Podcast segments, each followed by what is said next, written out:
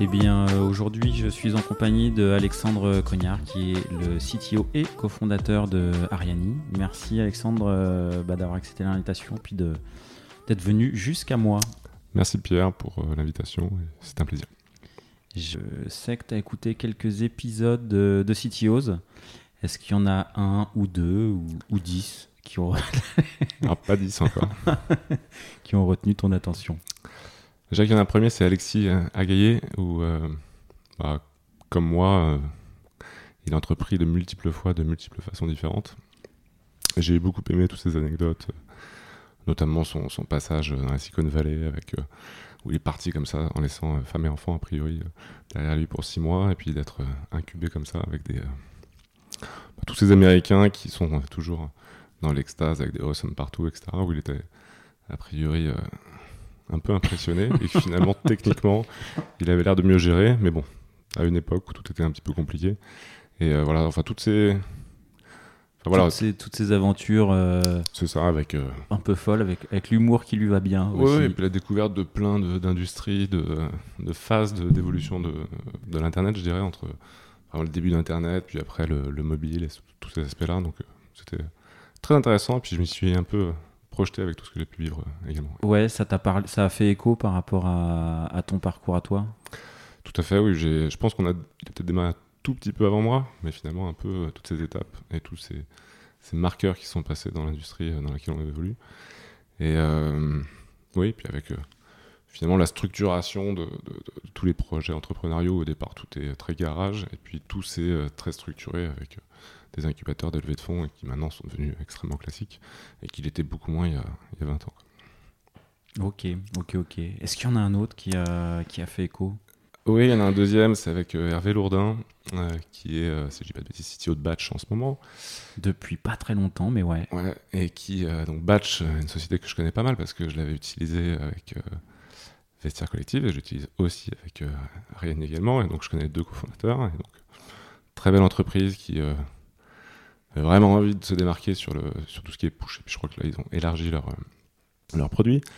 Et, euh, et, surtout, il a été CTO de V-Dressing au moment où j'étais euh, CTO de, de Vestiaire Collectif. Donc finalement, deux entreprises qui attaquent un peu le même marché. C'est au même moment? Alors il a été, moi j'y étais pendant 9 ans. Il y a été à un moment donné parce qu'on s'est croisés à un moment où, où là, on voyait s'il y avait des éventuels rapprochements à faire. Mais je ne sais pas s'il l'a été tout le temps. Je pense pas, parce qu'au début, euh, si je dis pas de bêtises, les deux cofondateurs, c'était une toute petite structure. Et quand c'est devenu un peu plus gros, il est devenu CTO, je pense. Puis à un moment donné, je crois qu'ils ont eu des différents soucis. Et puis, ils ont décidé de reprendre la, société à trois.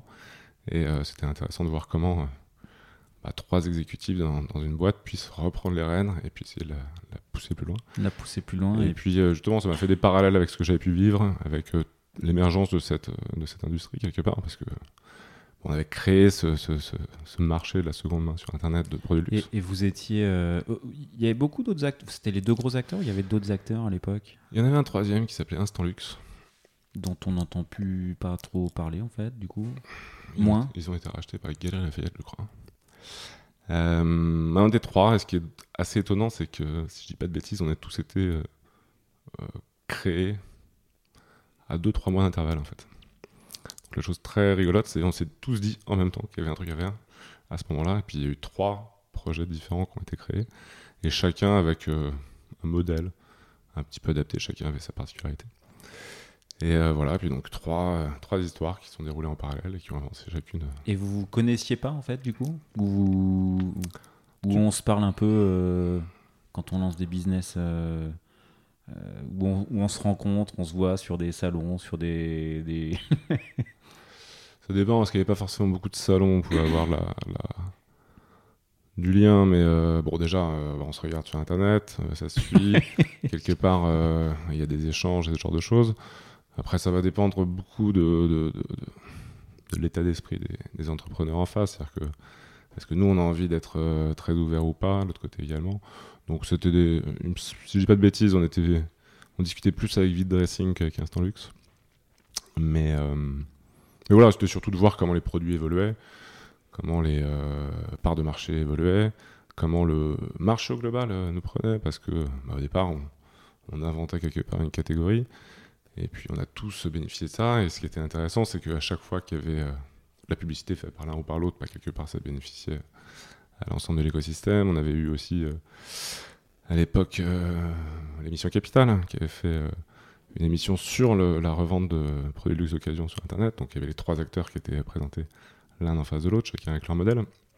Voilà, Vous connaissiez on se sans connaissait sans, sans, passer euh, des soirées, des vacances ensemble. Donc un, un épisode euh, qui t'a qui Oui, t'a par- parlé quoi. Ouais, qui m'a mé- remémoré des souvenirs et tout ça. Top. Eh ben écoute, je te remercie. J'espère qu'il leur a donné envie euh, euh, bah, à d'autres d'aller euh, d'aller cliquer sur l'épisode de, de Hervé ainsi que Alexis, ainsi que ce- sur celui de Alexis.